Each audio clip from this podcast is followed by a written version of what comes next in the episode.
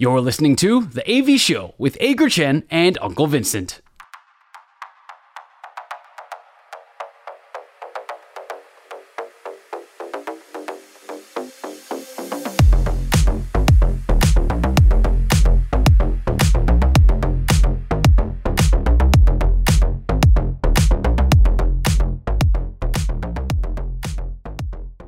两好三坏满球数是我们节目的最后一个单元，我们互相问对方问题，双方答案相同的时候就是好球，意见不同的时候就是坏球。如果三正或者是四坏的话，单元就会立刻结束。但是如果到了两好三坏满球数的话，就会决定我们谁请谁吃饭。目前的比数是二比一。哎，谁二啊？你二，你二。阿戴欠我两顿饭，嗯、我欠阿戴一顿饭，所以今天的两好三坏满球数来剪刀石头布。OK，你先。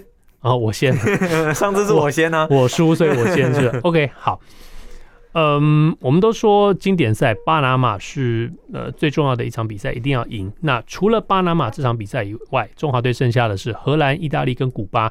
如果这三场比赛让你选，有一场比赛你一定要赢的话，你会选哪一场？你觉得哪一场是最重要的？你说荷兰、巴拿马跟古巴，对不起，荷兰、意大利跟古巴，对不起，巴拿马是我们一定要拿下的。OK OK，假就假设这是我们一定要拿下的，不不算了。荷兰、荷兰、意大利跟古巴，哪一场比赛是你觉得我们一定要赢？我会想选古巴，哎，OK，因为我对古巴有一种以前很难赢嘛，后来慢慢可以开始赢的。我希望这一股赢的气势可以延续下去。我没有，我我可能比较没有。就可能战术或是赛程方面的一些考量了，但我脑海中，尤其我最近，因为我最近在自己的公司带营队哦，然后呢，给小朋友听的那个，给小朋友录音，那他们呢使用的这个加油声，就是当年十二强林志胜 打全垒打的那个加油声，我一直听，我会觉得说我很想要再享受那种感觉，偏偏又是对古巴，好吧，我会想选古巴。OK，嗯，单纯以中华队晋级的考量的话，嗯。我想这这个这联盟的这这个分组的五支球队，你如果要挑一支球队战绩会独走的话，大概会挑荷兰。嗯，OK，那嗯，那中华队假设我们一定拿下了巴拿马的话，那就变成说竞争对手就是意大利跟古巴。然后这两队里头，嗯，我跟你一样，我会挑古巴。嗯，呃，古巴的话就是有一种。神秘感，老不其实不是不是神秘，反而不是神秘感，而是一种对手 一种老球迷的历史情怀。就是说，从当年业余的时候，我们跟跟古巴每次打到古巴这个红色闪电队的时候，都会觉得说他们是世界顶级的强权。我们能够跟他们站在同一个球场上，能够跟他们竞争的时候，甚至还打赢他。有很长一段时间，中华队在国际间是被称为是古巴克星的。是，哎，有吗？对对对，嗯，就是古巴队在嗯国际比赛里头。打遍天下无敌手，但是常常碰到中华队就翻车就就输掉。OK，那我当然我讲的是那很久以前了，对不对？对，蛮蛮哦，OK，蛮长的。嗯嗯，对，所以所以嗯，从那段时间的美好美好回忆一直延续下来，到中华队嗯整体陷入一点点的国际比赛的低潮，到你上次说十二强林志胜那支全垒打的时候，我觉得说这是一个长期的一个古巴，我们不认为我们跟他们是世仇，但是我觉得这是一个可敬的对手。所以呃，能够打下古巴对我来说会是一件很很开心的事情，所以对我也选古巴。哦，所以我们这一题是好球哎、欸，是好球，好球，好球。OK，再来，我是要想要 focus 在经典赛总教练的这个问题上面。Okay. 呃，前一届上个国际大赛应该是十二强嘛，是洪一中总教练。对，那这一届的经典赛是林月平总教练，还有一位林威柱总教练是大家呼声非常高的，未来很有机会可以来带领中华队的总教练。如果接下来一样是打像经典赛这种层级的比赛，那我们的分组对手可能也是比较偏美洲跟欧洲的对手的话，你会想要？当然，我们不会根据对手一挑总教练，我们还是要根据国内状况。但这三位总教练，你会想要怎么去做选择？OK，嗯，以目前的状况来看的话，我当然我会我会倾向还是选择林月平总教练，因为呃，他提到一个很重大的一个。观念就是说，不止球员要换鞋，教练团也要开始换鞋了。那当然，林威柱总教练也是个非常适合的人，不管以年纪来说，以资历来说，嗯，他都不输林月平总教练。但是在在现在这一刻，我想应该就是说，嗯。除非你被取代了，那你既然你是中华队总教练的话，那你就是中华队总教练。我觉得林月平总在目前为止看来，他的他的嗯集训的安排，他的名单的选择，跟他的一些嗯跟对根据球队状况所做的一些发言，都看起来都中规中矩，而且心思非常的细密，所以我我还蛮支持他继续担任中华队的总教练的。我当然也是，我这边也是选丙总了，因为第一个除了他是统一狮队总教练之外，但是我觉得其实呃这一次在听到林月平总教练的访问之后，真的也是会让我觉得说他。的确是一位还蛮有想法的一位总教练，虽然这次名单出来引发了还蛮多的一些争议哦，但是我们永远，我们我们也都很清楚，不管是在选球员或是在比赛带兵执行的过程当中，总教练永远都是一个压力最大的一个位置哦。毕竟第一个要砍头的就是就是这个位置嘛，甚至这一次可能也有传出，也有人说，诶。林威柱总教练要不是可能太晚拿到总冠军，不然搞不好会会由他来带中华队。总总教练可能都都要承受承受这些压力，不管是对球员的选择，还是可能他在这个位置上到底有没有缴出一个成绩，这个成绩判断的标准又是什么？那最好的总教练或是最好的球员，永远都是还没有来的那一个，所以我还是倾向于。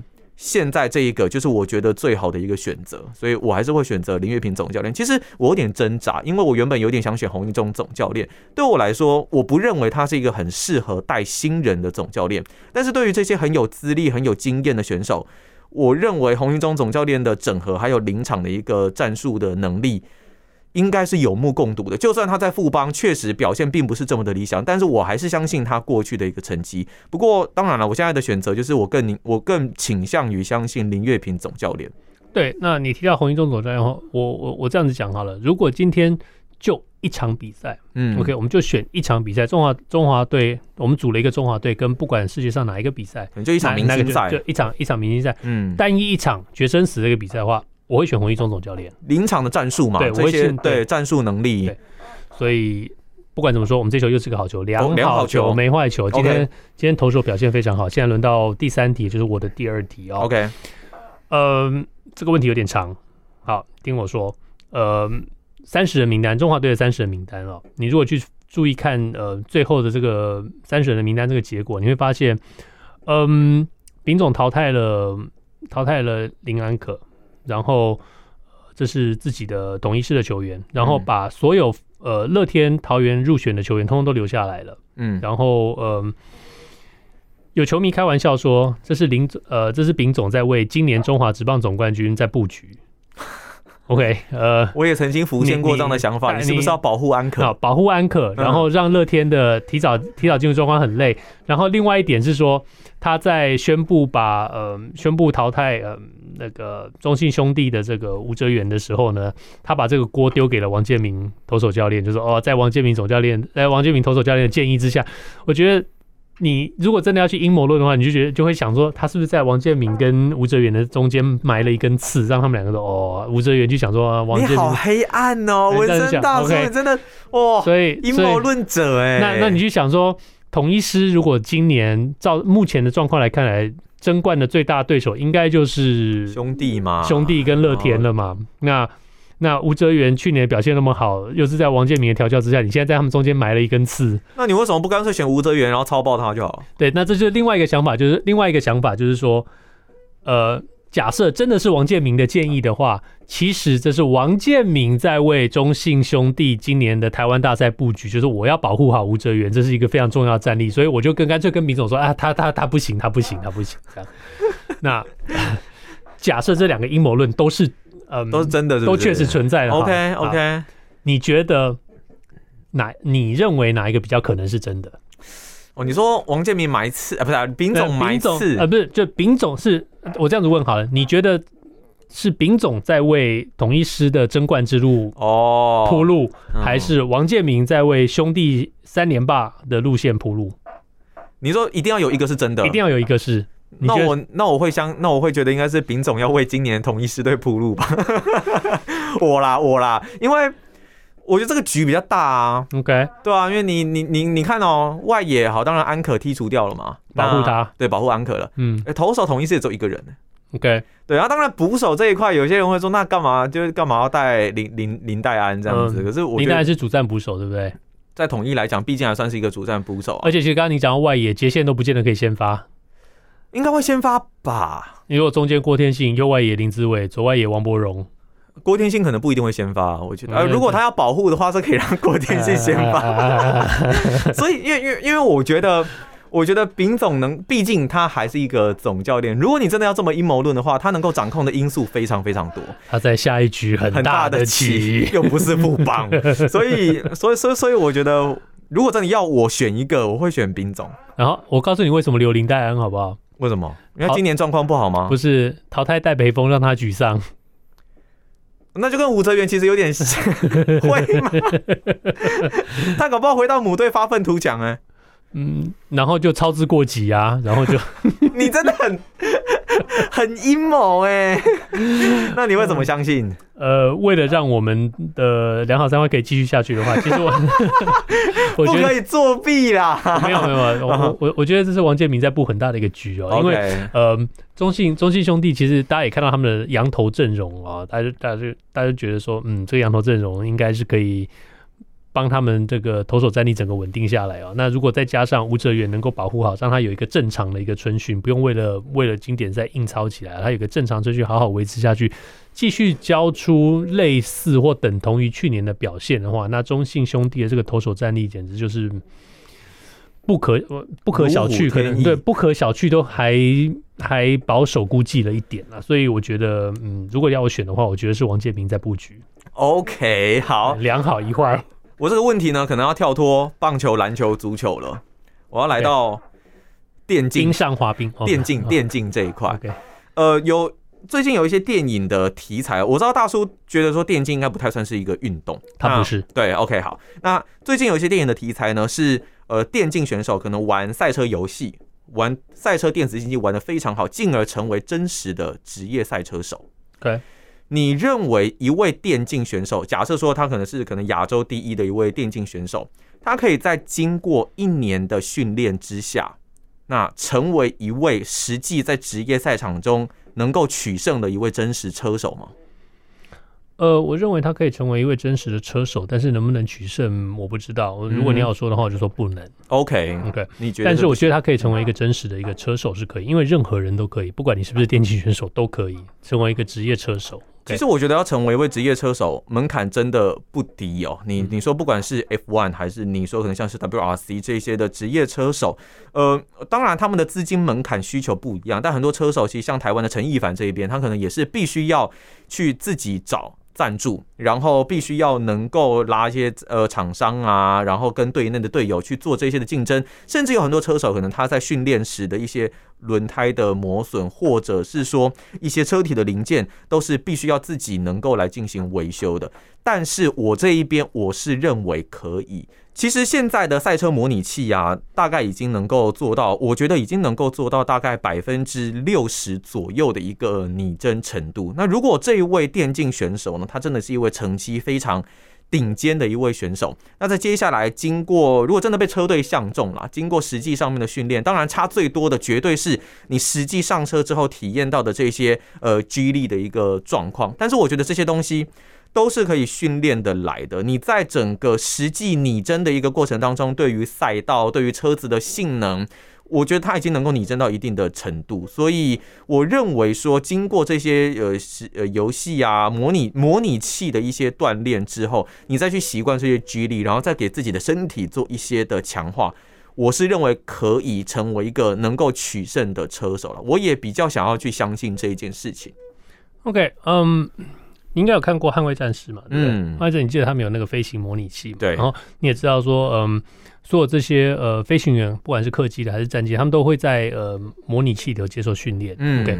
嗯，现在我们我们我们熟知的呃棒球，现在有那种呃虚拟实境的那个头套，呃来做这个模拟训练。所以呃，如果顶尖的运动员可以透过这些科技的模拟来增进自己的技术的话。那当然，我们可以合理的推测反方向。OK，你经由这些模拟，然后慢慢可以帮助你进入这个实战的这个环境，呃，这是可行的。OK，那我我我目前我觉得是理论啦，理论。理论上，那我对，对，那我就认为说这还是一个一个理论的东西。然后最后我要再次的强调，嗯，任何一个让你做的越你你从事的越多越久，就会越来越胖。的运动都不是运动，的活动都不是运动。可是赛车模拟器会流一堆汗呢，会会很累哦。但是电竞会不会让你越来越胖？都会。其实我也有时候会觉得说啊，这些赛车模拟器，它是一种电子竞技吗？我我觉得这有点有点有点有点两难哦，就是说它其实耗费你很多的肌力，耗费你很多的精神，然后会让你可能满身大汗，然后全身非常的疲惫。那我觉得它整个在进行比赛的过程当中，又跟我们可能使用键盘滑鼠又是不一样。你是真的握着方向盘，真的去踩踏板，这到底算是什么样的一个竞技运动？我觉得也蛮有趣的。那还想要强调一点，就是说一个赛车手的一个养成啊，绝对是。非常非常非常辛苦的，很基本上所有的 F1 车手啊，可能从五六岁就已经开始跑卡丁车了，然后慢慢的去习惯车子，慢慢的去习惯整个赛场的一个感觉，所以要成为一位车手，绝对不是这么的简单了。我们只是提供了另外可能有一种可能性，也许可以给大家思考，但。这绝对是一条非常非常非常辛苦的路，但无论如何，我们是一个坏球，两好两坏。对，OK，两好两坏。经过两个人各两题的呃运动有关的题目之后，我们现在要进入跟运动无关的主题，这是我们的 bonus。所以今天由我率先提问，呃，跟运动无关的题目。嗯，我们在嗯职场或者是在日常生活上，好了，都常常会听到。呃，女生讲两句话，嗯、一句话是为什么只有男生可以，女生不可以？嗯，另外一句话是，可是人家是女生呢、欸。好，这两句话在本质上是有完完全全的冲突性的。嗯、那我现在要问你是，这不就双标吗？我现在要问你的是，哪一句话让你听到了会比较生气？你再讲一次哪哪两句啊？为什么男生可以，女生就不可以？另外一句话是。可是人家是女生呢、欸，可是人家是女生呢、欸，我比较不爽这个，因为为什么男生可以，女生就不行？我觉得有一种上进的感觉，就是我我想要竞争，嗯，我但是我并不是跟你站在同一个起跑点上，这这是有一种有点悲愤、不公平的感觉。可是不会啊，为什么男生可以站着尿尿，女生就不可以？你真的好好负面哦，你好小人哦。他说：“ 你不那，那为什么男生？那为什么男生不用生小孩，女生就要生小孩？对，不是，因为我告诉你，你从来都不会听到有女生说，为什么男生可以当兵，女生不可以？但是在对自己有好处的时候，就会听到这句话啊。对，对啊。好，OK，所以他有可能就是想要争夺嘛，想要争这个东西。对，所以我对这个比较比较不会，但是我真的比较不喜欢就。”就是，可是人家是女生的，因为我觉得有点，我不知道，有点太太太示弱了。OK，对啊，嗯，我这件事情我的答案跟你一样，是第二句。这么三正了？对，我们三正。但我告诉你，我理由很简单哦。OK，嗯，就是同样同样的一句话，如果换成男生来讲的话，你不会觉得奇怪的那句话是哪一句？第一句就是为什么女生可以，男生就不可以？OK，你不会觉得奇怪？为什么女生可以穿裙子，男生就不可以？哦，你可以啊，你可以，那你就去穿啊。你只要不会人家觉得你奇怪，你就去穿。你不怕人家觉得你奇怪？为什么女生可以绑辫子，男生不可以？你可以啊，你绑辫子，人家不会，你不怕人家觉得你奇怪，你就可以绑啊。艾弗森绑了一堆辫子头啊。对对，所以这个这个没有差。但是你有没有听过男生？可是人家是男生呢，会不会有出现过？只是我们没发现啊。我我我我没有办法想象有任何一个情况，人家会说，可是人家是男生呢。这样的一句话，我觉得可能比较阳刚一点，嗯、就是比方说，可能有有有有人说，哎、欸，你你穿一下，你穿一下这个比较比较中比较女性化的一个服装啊之类的啊，然后他就会说，可是我是男生的，我干嘛穿、这个？我知道了，我知道，没有没有没有，在办公室里头，大家要搬重的东西的时候，然后女生就会说，呃，可是人家是女生呢、啊，哦，那男生那没有女生就会说，为什么男生可以，女生就不可以？为什么男生可以搬，女生就不能搬？哦，那那那你搬呢？然后男生就会说，可是人家是男生呢。所以我去搬了。哦，你那个应该是说，可是人家，可是可是那个是男生啊，那是那要他要追那个女生吧？我不知道，是不是你的个人经验？我不晓得，不管大家听到这个经验是什么。以上就是这星期的 AV 秀。今天是二月八号星期三，希望大家这个星期比上个星期更好。如果你喜欢我们的节目，Apple Podcast、Google Podcast 跟 Spotify 上赶快订阅起来。在 Facebook 上，我们提过很多次，我们也有粉丝页，欢迎帮我们分享出去，或者在上面留言与我们分享你的经验。我们下个星期见，拜拜。